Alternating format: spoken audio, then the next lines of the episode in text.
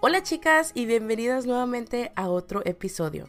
Antes de comenzar con este tema, quiero agradecerte, sí, a ti agradecerte por todo ese apoyo, todo ese cariño y todos esos, esos comentarios llenos de tanto cariño, tanto amor, que la verdad que mi corazón se siente súper, súper contento. Te lo agradezco. Ustedes saben que este proyecto para mí es muy importante y agradezco que me permitas ser escuchada al igual que te agradezco que me permita ser tu acompañante, sea lo que sea que estás haciendo. Muchas gracias. Así que bueno, después de ya haberte agradecido, quiero empezar con ese tema que pienso que es muy importante. En mis historias les pregunté que de qué temas les gustaría que estuviéramos hablando. Obviamente ustedes compartieron varias ideas, pero la que más se tocó fue la de el amor propio. Así que el día de hoy yo te vengo a platicar mi experiencia, cómo lo encontré qué tan difícil fue y ahora cómo veo el amor propio. Así que vamos a comenzar. Déjame contarte que la primera vez que yo escuché acerca del amor propio fue cuando yo tenía alrededor de unos 27 años, si no mal recuerdo. Fue como en el 2017-2018. Eh, yo después de haber tenido a mi niña, a mi primera hija, Lexani, que ahora tiene 7 añitos, déjame decirte que eh, salí yo de una depresión postparto muy larga que tuve por aproximadamente dos años, que después estaré hablando de ese tema también porque pienso que es muy importante. Em, déjame decirte que yo no sabía por dónde empezar porque yo pensaba que simplemente era depresión y que no había manera de salir de eso, ¿no? Así que empecé poco a poco a empezar a bajar de peso y creé un grupo eh, de varias chicas donde nos pesábamos cada semana, nos apoyábamos, compartíamos nuestras comidas y inconscientemente, poco a poco fui agarrándole este, eh, no sé, este cariño, suena, suena loco la palabra o no sé, a el ejercicio, al cuidarme. Y por lo mismo de que yo empecé ya como en alrededor de ese año a escuchar los podcasts, me empezaban a ayudar bastante y poco a poco iba escuchando más de ese tema, del amor propio. Y como ustedes saben, la Juanis es muy, pero muy curiosa. Así que lo que hice fue de que empecé a escuchar más y más y más podcasts. Me metía yo a Google a preguntar, a buscar qué era, cómo se veía eso, que era el amor propio que muchas personas estaban hablando, especialmente en los podcasts. A la hora de yo empezar a escuchar que era a la hora de cuidarte, especialmente mentalmente, físicamente, emocionalmente, me di cuenta que inconscientemente yo lo estaba haciendo. Pero llegó un momento donde como que me empecé a cuestionar todo. Me preguntaba y decía, ok, ya bajé de peso, pero aún me siento insegura. Ya de una manera u otra como más saludable, pero no me lleno, no me llena, no me llena, o sea, no me siento completa como pienso que se debería de sentir una persona como hablan en los podcasts, que deberías de sentirte. Así que era un poco complicado, era, era una batalla, era una pelea conmigo misma. Y sí pasó el tiempo y por lo mismo de que era cuestionarme, cuestionarme, cuestionarme y pelearme conmigo misma y con mis sentimientos, con mis pensamientos, poco a poco fui abandonando los hábitos que yo tenía. Después de eh, algo de tiempo me volví a embarazar, tuve mi segunda niña y em, de igual manera otra vez empecé a cuidar mi alimentación. Eh, como ya sabía, era como que un chip que ya tenía yo simplemente insertado en mi cabeza y simplemente lo hacía. Pero eh, a pesar de que bajaba de peso y así, algo me faltaba. Después, en el 2020, 2020 comienza la pandemia y la pandemia, yo no sé ustedes, pero a mí me vino a desafiar gacho. O sea, fue gacho ese desafío que me trajo y me hizo verme a los ojos y preguntarme si en realidad era feliz esa pregunta que tal vez te dices tú, pues es una pregunta normal. No, cuando tú en realidad te miras al espejo y en realidad ves a través, o sea, de tus ojos y dices, soy feliz o no soy feliz y te atreves a responder esa pregunta, entonces ahí es donde en realidad viene el, el desafío. Y eso fue lo que me pasó a mí. Yo traigo muchas cosas desde muy pequeña, cosas que me han dolido, cosas que he vivido, y cosas que obviamente por pensar que no debería de hablarlas, no debería de expresarlas, las callé por mucho tiempo. Pues en la pandemia algo en mí cambió y decidí por fin hablar de todo eso que me dolía con las personas que de una manera u otra habían formado parte de todo esto, porque yo ya no podía cargar más con ese equipaje, más con esa mochila que venía súper pesada y que la venía cargando yo desde que era muy pequeña. Ya no estaba dispuesta a estar cargando algo que no me pertenecía. Yo simplemente quería ser feliz, finalmente, pero no solamente por tener un cuerpo esbelto, no solamente por tener una, una mente muy diferente hacia la comida, sino estar bien con mis emociones, emocionalmente, mi paz interior. Que eso era algo que yo venía buscando y que no entendía. Y aunque me costó mucho trabajo, muchas lágrimas e incluso la depresión, valió la pena.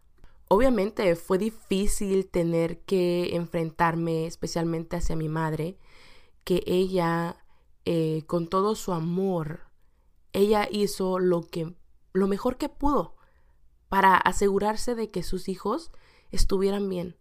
Mi mamá tuvo que ser una mamá soltera después del divorcio, obviamente, con mis padres, que fue una etapa muy difícil, que obviamente también fue parte de mí. También logré entender que ella hizo hasta lo imposible y lo mejor que pudo de ella, porque en un momento de mi vida la tuve que juzgar y la juzgué por no haber estado ahí cuando yo más la necesitaba. Pero ahora desde la adulta, yo entendía y tuve que entender que mi madre estaba haciendo lo que mejor ella pensaba que era para mí y para mis hermanos. Al igual que con mi padre, lo juzgué e incluso tengo que admitir que llegué a sentir mucho odio hacia él en algún momento de mi vida, mucho resentimiento, porque él formaba parte de, de una manera u otra, esta razón por la que yo me sentía así. El divorcio de mis padres, la verdad que me causaron demasiadas inseguridades y yo inconscientemente no sabía que estaban ahí. Mira, te voy a contar. Mis padres estuvieron casados 15 años, juntos, 15 años. Así que para ese entonces, cuando yo empecé con estas dudas y cuestionamiento y todo que me tuve que enfrentar hacia todo ese dolor que yo sentía y mirar hacia adentro, déjame decirte que yo estaba casi a punto de cumplir 15 años con mi esposo. Y yo decía, ¿qué tal si me pasa lo mismo? ¿Qué tal si me, me, voy a divorciar? ¿Qué tal, qué tal, qué tal, qué tal? ¿Por qué? Porque era la inseguridad que a mí, que me habían sembrado inconscientemente mis padres. Déjame decirte que cuando mis padres se divorciaron, mi madre estaba alrededor de sus 30 y mi papá tenía como, yo quiero decir, le lleva 15 años, tenía como unos 45. Pero inconscientemente, ahora, desde el punto que lo veo, eran unos adultos, unos niños en cuerpos de adultos, porque eran muy inmaduros mis padres. A la hora de ellos, en vez de, em, no sé, platicar, conversar, especialmente porque nosotros estábamos en medio de esto, se volvió el problema de todos. Se volvió mío que mi padre eh, se divorció de mi madre, cuando en realidad ahora que he trabajado tanto en mí, Entiendo que mi papá jamás me dejó a mí. Sí, se divorciaron mis padres. Mi padre se divorció de mi madre y mi madre de mi padre, pero jamás fue de mí. Y lamentablemente mis padres lo hicieron como si fuera sido parte de mí, como si mi padre se hubiera divorciado de mí, como si mi madre hubiera, hubiera hecho lo mismo, pero en realidad nunca fue así. Así que como les digo, me di a la tarea de empezar a enfrentar a mis padres. Tuve que ser sincera sincerarme desde lo más profundo de mi corazón y desahogarme con mi madre. Me pongo un poco emocional porque recuerdo ese momento y agradezco a la vida, agradezco a Dios por este momento, porque lo pude hacer, porque eso me ayudó a liberarme. Pude expresarle a ella cada uno de mis sentimientos, pude volver a traer a esa niña en ese momento cuando sentía ese dolor, cuando sentía esa inseguridad, cómo me sentí en cada momento desde el momento que partimos México con mi madre. El simplemente haber escuchado, no ahora yo la adulta, sino mi niña interior, haber escuchado el perdóname hija, créanme que fue más que suficiente. El haber sentido ese abrazo tibiecito, calentito de mi madre, créanme que resolvió todo ese dolor que en algún momento sentí en mi vida. Y era como que, claro, Es lo que yo estaba buscando por tanto tiempo. Era algo que yo no podía explicar, pero mi corazón estaba súper lleno de tanto amor que estaba, sentía que iba a explotar en cualquier momento. Me sentía tan feliz de que mami por fin, por fin me volteó a ver y que mami por fin me pudo abrazar y me dio ese abrazo y ese cariño que por tanto tiempo estuve esperando. Así que imagínate, yo tenía literalmente que tenía 30 años en ese entonces, 30, 31 años, y yo la verdad me sentía súper feliz. Literal, parece como que me sentía como una niña que le acaban de comprar un nuevo juguete o una paleta. Créanme que desde ese momento que mamá y yo platicamos, mi corazón ha estado más tranquilo. Ahora siento que puedo hablar con ella de muchos temas, incluso aunque sean dolorosos todavía, porque aunque yo hablé con ella de varios temas que sí obviamente dolieron, todavía lo sigo haciendo en momentos cuando siento que es importante. Y nuevamente, no solamente lo hice con mamá, sino también lo hice con mi papá. Tuve que dejarle saber cómo me sentía. Tuve que dejarle saber que su ausencia presencialmente me hizo mucha falta especialmente la de él. Mi padre para mí ha sido una persona muy importante porque obviamente como hasta donde yo he aprendido, desde que tú naces a la edad de 7 años, es donde tú vas a crear muchas, pero muchas memorias, especialmente con las personas que te han hecho sentir muy segura. Y mi padre era una de ellas. Él formaba en mi vida una parte muy importante. Así que el día que mi padre no llegó a casa, esa noche, que yo todos los días lo esperaba, mi corazón se quebró en pedacitos. Porque todavía la persona con la que él había engañado a mi mamá me lo dijo. Me lo dijo burlándose y yo no le creía, porque obviamente a un niño su papá no le miente. A un niño su papá no es capaz de romperle el corazón de esa manera. Y obviamente yo no entendía nada de eso. Y a los pocos días yo ver que mi padre no había regresado a casa fue algo muy difícil para mí. Fue la cosa más difícil porque parecía que todos se odiaban en mi casa, que de un día a otro, que todos nos amábamos y éramos tan unidos. Parecía una guerra de nunca acabar que mi cabeza, mi corazón y todo en mí no entendía que yo decía, Dios, ¿dónde estás? ¿Dónde estás? Si tú en realidad juras amarme, ¿por qué estás permitiendo que pase todo esto? Mas, sin embargo, tuvo que pasar para yo poder ahora estar donde estoy. Ahora entiendo tanto las cosas que pasaron. Y aunque déjame decirte que el día de nuestra partida de México a Estados Unidos fue muy difícil, porque no me pude despedir de mi padre, porque obviamente si nosotros nos despedíamos de mi papá, él no nos iba a dejar venir. Nos tuvimos que venir a escondidas. Pero mi mamá nuevamente hizo lo mejor de ella. Ahora que yo tengo 33 años, déjame decirte que yo no puedo imaginarme ponerme los zapatos de mi mamá en ese momento y tener ese miedo y cargar con tres niños y decirles, ¿sabes qué? Nos vamos a escondidas de tu papá. No puedo imaginar el miedo que mi mamá sentía no tener dinero, ella haber dejado de trabajar por muchos años y tener que cuidar de estos chamaquitos que la verdad ni siquiera tenían la menor idea qué es lo que nos deparaba el futuro.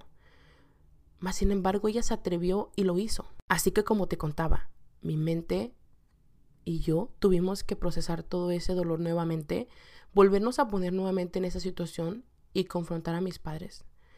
Cada uno lo tuve que hacer a mi manera, lloré demasiado, lloramos demasiado y les hice saber exactamente cómo es que yo me sentía en ese momento. No ahora, porque eso ya pasó y como dicen, el pasado, pasado y se queda ahí.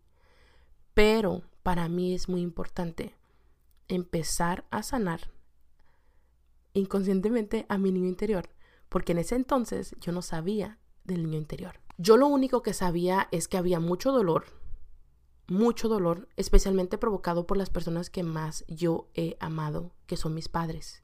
Las personas que más me dieron seguridad, las personas que me moldearon, las personas que han estado ahí hasta el día de hoy, gracias a Dios. Y puedo decir gracias a Dios porque siguen aquí mis papás. y los amo con locura, los adoro con locura. Y ahora más, créeme, ahora mucho más.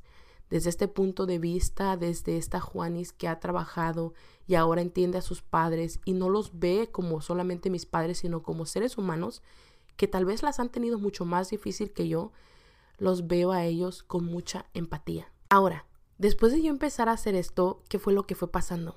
Fui cuidando mucho mi mente. Fue lo primero que empecé a trabajar. Porque mi mente, mi corazón era el más quebrado, era el más roto, era el más, el que más necesitaba ayuda. Y lo fui haciendo. Y no, no fue eh, solamente físicamente, o sea, mi exterior. No solamente fue mi cuerpo exteriormente, sino lo que llegué a entender es que mi cuerpo, mi alma, es la primera que tenía que sanar. Y sí, fue muy difícil, chicas. Fue la etapa más difícil que tuve que pasar.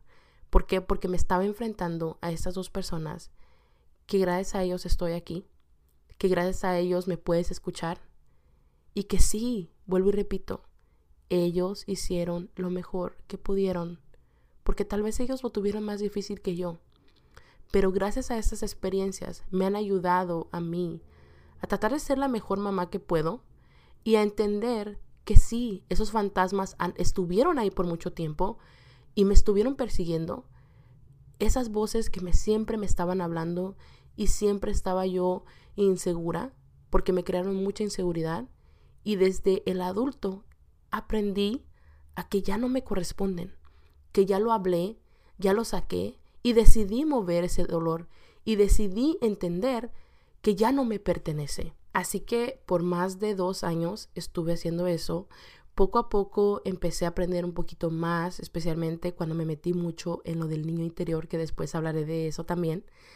Y una cosa me llevó a la otra. Como les digo, soy muy curiosa y yo quiero aprender, especialmente cuando se trata de sanar.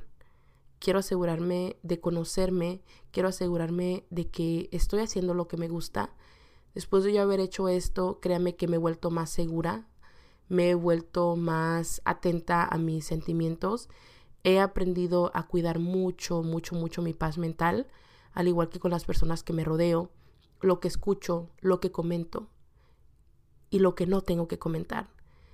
He aprendido poco a poco a irme quedando callada y no comentar en cosas que la verdad ya no valen la pena.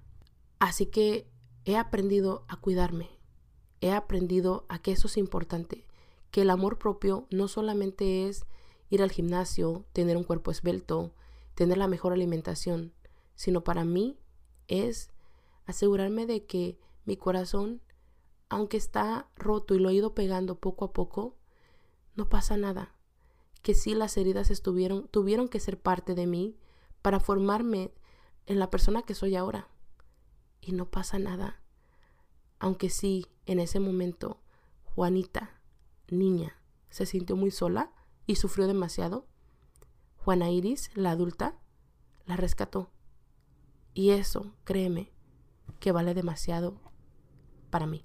Así que para terminar este episodio, déjame decirte que el amor propio yo ya no lo veo desde el punto de vista de un cuerpo esbelto, de quien tiene la mejor alimentación súper saludable, quién viste mejor, quién usa el mejor maquillaje, porque hasta eso, créeme, el maquillaje lo dejé de usar por mucho tiempo, inconscientemente empecé a amar cada parte de mí, cada parte de mi cuerpo, que yo lo había maltratado y lo había juzgado hasta más no poder. Mi cuerpo, mi alma, mi ser, yo misma, soy lo más hermoso que Dios pudo haber creado ante sus ojos, que valgo demasiado y que si yo no estoy bien con mi alma, mi corazón no están bien, nada está bien, que todo lo demás es solamente superficial. Y créeme, me costó mucho entenderlo, porque me creí tanto eso que te dicen, que el cuerpo, que uno tiene que ser súper esbelto, súper saludable, comer la mejor comida, el mejor maquillaje, el súper pelo perfecto, la ropa, todo eso. Cuando entendí eso, créeme que todo hizo mucho sentido. Ahora el amor propio para mí se ve en cómo cuido mi mente, mis pensamientos, cómo es que cuido a este ser en el que Dios me ha ayudado a convertirme. Y bueno, chicas, llegamos al final de este episodio. Antes de irme, quiero agradecerte por haberte tomado el tiempo de estar aquí, de escucharme y permitirme ser tu acompañante.